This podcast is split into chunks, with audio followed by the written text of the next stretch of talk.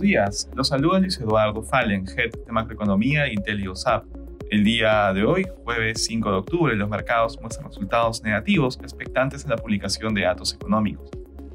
De manera particular, en Estados Unidos los futuros retroceden al esperar el dato de empleo que se conocerá este viernes. Ayer se conoció el dato de empleo privado de Estados Unidos, lo que mostró un cierto enfriamiento del mercado laboral en septiembre.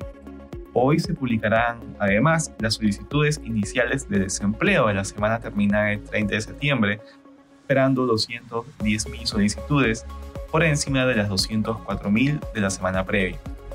En la eurozona los principales índices muestran resultados mixtos. En el terreno de datos económicos, en Alemania las exportaciones e importaciones de agosto disminuyeron 1.2 y 0.4% mensual respectivamente, por debajo de las expectativas del mercado. En Asia, los mercados cerraron negativos, en tanto la bolsa de Shanghái se mantiene cerrada por los días festivos del Golden Week. En India se conoció el PMI de servicios registrando 61 puntos, acelerándose con respecto al mes anterior. Respecto a commodities, el precio del oro retrocede durante la jornada, por su parte el precio del cobre cae y finalmente el precio del petróleo retrocede, ubicándose alrededor de los 83 dólares el barril de WTI.